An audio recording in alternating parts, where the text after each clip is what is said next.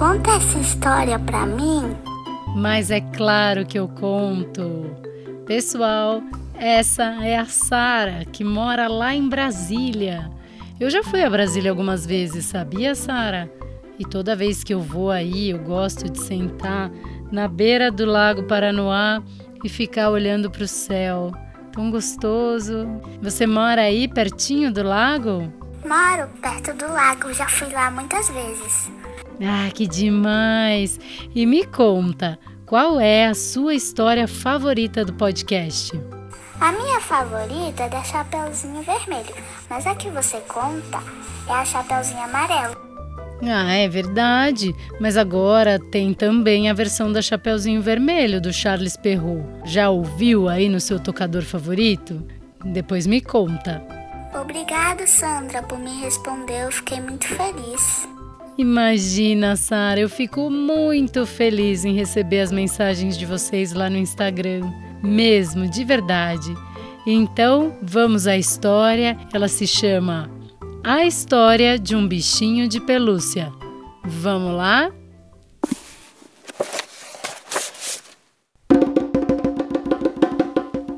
Existem diferentes maneiras de contarmos nossa história.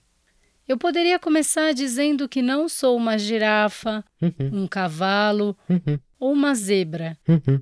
embora eu tenha quatro patas, listras e uma cauda. Well, okay. Ou poderia dividir minha vida em antes e depois, porque antes eu vivia dentro de um parque. Só as crianças se aproximavam de mim, mas nunca os adultos. Algumas queriam me pegar no colo para me ver melhor. Eu me fazia de morto, com cara de boneco de pano, e elas ficavam sacudindo minhas mãos. Eu ficava tonto. Papai, olha, um cavalinho, diziam algumas. O cap, eu pensava. Mamãe, viu essa zebra vermelha? Outras perguntavam. O cap, eu repetia. Será que ninguém consegue me reconhecer? Não era de se admirar que me confundiam. Poucas pessoas conhecem os ocapes. Mesmo assim, quando apagavam a luz e a noite tomava conta de todas as coisas, eu ficava me lembrando dessas visitas e imaginava que um dia tudo seria diferente. Durante o dia fazia muito calor e os animais grunhiam a maior parte do tempo. Reclamavam juntos. Eu também quis gritar milhares de vezes. Afinal, todos temos direito, não é mesmo? Por mais que eu forçasse minhas cordas vocais, minha voz não era ouvida. Então, me acostumei a somente escutar. Cavalo, zebra ou girafa? Perguntavam ao se aproximar. E eu me lembrava dos Wambutes. Eles foram os primeiros humanos com quem meu povo fez amizade. Eles nos chamavam de Oapi, nos davam de comer, nos traziam água. Em troca, meus ancestrais carregavam suas bolsas, peles e caças. Você pode até se perguntar: como eu sei disso tudo? Ora, porque eu escuto. Certa vez, um homem sábio se aproximou, um professor. Parou na minha frente e começou a falar. Não comigo, obviamente, porque, como era de costume, eu ficava imóvel olhando para o nada. O professor falava com uma mulher. Ele contou que os ingleses nos descobriram na África, em um país chamado Congo. Cavalo com patas listradas, pelo vermelho e pescoço de girafa? O professor perguntou aos wambutes. E eles responderam: Oapis. Depois conseguiram nossas peles e ossos. Levaram tudo de barco para uma ilha chamada Grã-Bretanha e estudaram em laboratórios com corredores brancos. Tempos depois, aparecemos em um livro sobre animais, um livro tão grosso quanto a pata de um elefante. Fomos chamados de Ocapia Johnstone, em homenagem ao Sr. Johnston, que fez essas investigações e contou nossa história. Minha vida então estava repleta de ruídos. Poucas vezes eu ouvi histórias completas como aquela do professor. A maioria era interrompida pelos passos das pessoas. Eu só conseguia ouvir. Vamos almoçar pizza. O. Gostou desse tênis? Foi assim que pude comprovar que os bípedes são animais bem rápidos.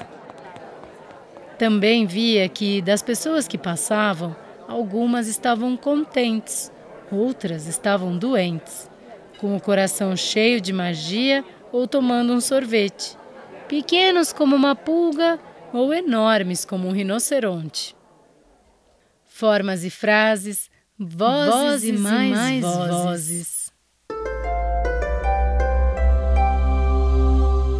Nas horas livres eu brincava de inventar histórias, como a de um menino que tinha assim um coração de gelo e um dia recebeu um pedaço de céu, minúsculo, como o pó que escapa de uma peneira, mas tão brilhante que amenizou sua tristeza. Estava assim fazendo isso um dia, até que vi uma mulher ela chegou em silêncio, quase envergonhada. Era alta, magra e a curvatura de suas costas, não sei por que, me pareceu familiar. Um arrepio correu pelas minhas costuras. Ela passou sem mexer em nada, mas percebi que me olhava de lado. Intensifiquei minha expressão de fingindo não ter vida, mas ela me reconheceu mesmo assim. Eu soube na hora.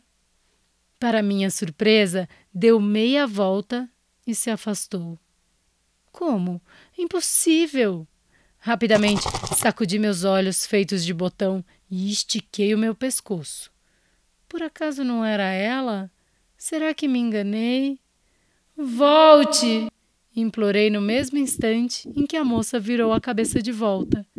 Pensei que meu coração ia sair de dentro dos panos quando percebi que ela caminhava em minha direção. Chegou até a estante, me pegou pelo cangote, como fazem as cachorras mamães com seus filhotes, e me olhou direto nos olhos. Quase chorei. Então ela disse ao atendente: Vou levar, Vou levar, este. levar este. Eu estava sendo carregado dentro de uma sacola de papel quando ouvi a voz de um homem que perguntou: O que você comprou? Um okapi para Clara. Ela sabia quem eu era. Eu me afundei na sacola de papel e esperei pelo melhor. Minha vida ia mudar. E foi assim que tudo aconteceu. Faz um ano que moro com a Clara, Clarinha, como a chamamos. Não somos muitos, ou quer dizer, talvez sejamos bastantes, pois, tirando eu, tem a tartaruga, o elefante, o crocodilo, o leão, o urso e a boneca Jacinta. Cada um tem seu jeito e é muito importante não nos esquecermos disso. E ainda que sejamos amigos, sempre brigamos por nosso lugar na cama. Antes eu dormia sozinho Agora dorme em um pedacinho da cama da Clara. Todo dia, a mãe dela entra no quarto para nos desejar boa noite. Esperamos ansiosamente o momento em que ela chega, arruma a cama e nos cobre junto com a Clara. Então, como se tivesse todo o tempo do mundo, ela abre as páginas de um livro para ler. Era uma vez.